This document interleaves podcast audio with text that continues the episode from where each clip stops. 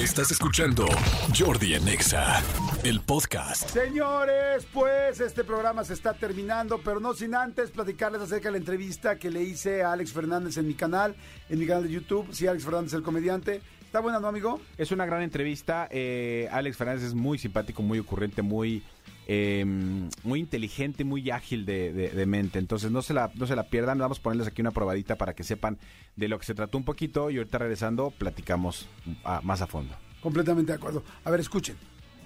¿Lloras, lloras fácil? No tanto, güey. No tanto. Y ¿Qué, te- fíjate qué te que, hace llorar? eh, las entrevistas de Jordi. Ajá. Esas eh, sí la estaba eh, considerando. Sin duda alguna. Y. eh, fíjate que yo. el nervio del auditorio. de- El nervio del Auditorio Nacional, 22 de marzo, compren sus boletos, gracias por favor.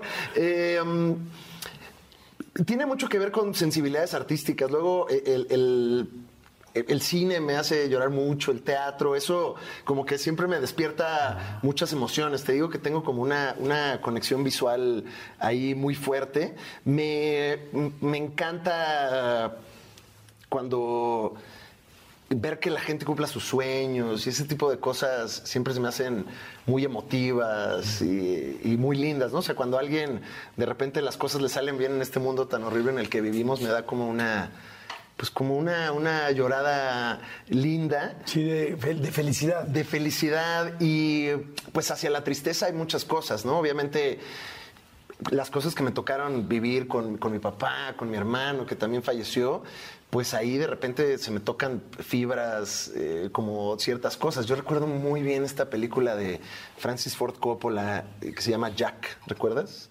¿no? Que Robin Williams magistralmente interpreta a esta persona que pues crece se desarrolla más rápido física que emocionalmente, ¿no? Entonces tienes a un niño eh, en el cuerpo de un adulto y cuando yo vi eso de, de adolescente, eh, habré tenido como 16 años más o menos, pues obviamente yo veía a mi hermano Pedro ahí, güey, reflejado. Entonces ver esa película fue así como, Desgarrador. desgarrador, como muy lindo, o sea, como que vi cosas que, que yo no había vivido, porque pues en tu casa tienes a este ángel que está feliz todo el día, que juega contigo, que es lo máximo, que es tu compañero, y de repente lo pone en una situación...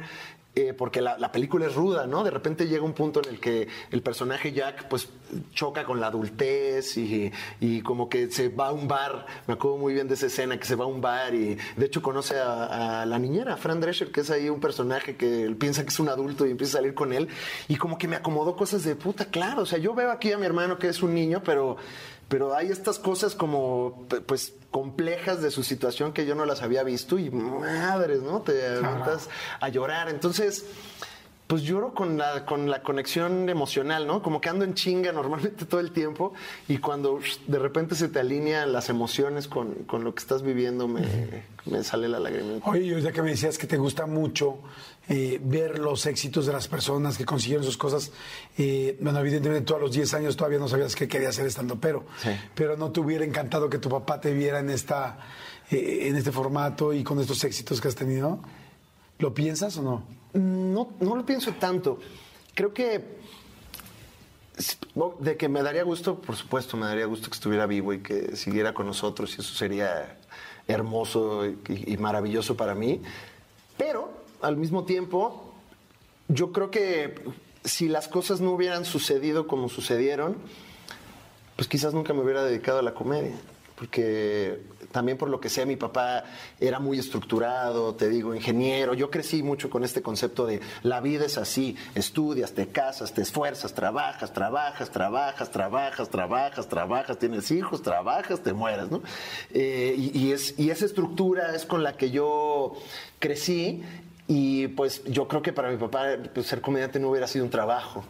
Eh, eh, entonces igual y hasta hubiera chocado, no sé, o sea, como que trato de, de también los duelos que he vivido me han, me han hecho pues tener cierta filosofía de la vida como de pues así fue, ¿no? Y, y esta es la manera en la que lo construimos. Y si yo vivo de repente con el fantasma de mi jefe ahí en cada show, puta, pues no, no, no, no voy a, a Claro. dejar ir. ¿Le has dedicado algún show? No, ¿eh? no. Antes se lo dediqué a Pedro, fíjate, el, del mejor comediante del mundo, pero mi, como ha, ha- ha habido tanto tiempo entre la muerte de mi papá y Sí, yo es que es dedicarme a esto, tiempo.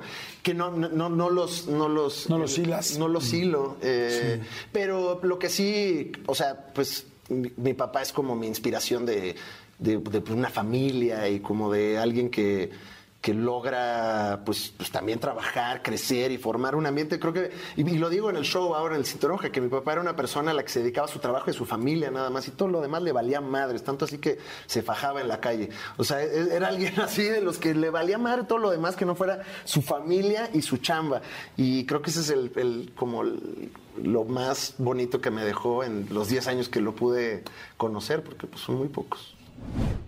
Pues ahí está, ahí está la, un pedacito, un fragmento de la entrevista con Alex Fernández, el comediante, en mi canal de YouTube. Si quieren seguir escuchando, si quieren, la verdad está muy buena, muy, muy buena, pues váyanse ahorita al canal de YouTube, escúchenla, aunque te estén haciendo algo, igual estás manejando, igual estás haciendo algo con las manos, porque estás trabajando, o cualquier cosa que te tenga ocupada las manos, que puede ser cualquiera. Ajá. Entonces nada más le pones play en YouTube y la vas escuchando. Exactamente, ¿no? la pones que te acompañe como, como audio. Felicidades a Alex que, que este ayer eh, reventó el Auditorio Nacional. Muchas felicidades con, por- eh, con su show de Cintoronja. Este, y bueno, si quieren saber cómo se, se ideó este show, por qué es el mejor comediante del mundo, váyanse ahorita a ver la entrevista. Exactamente, vayan a verla. Escúchanos en vivo de lunes a viernes a las 10 de la mañana en Exa FM 104.9.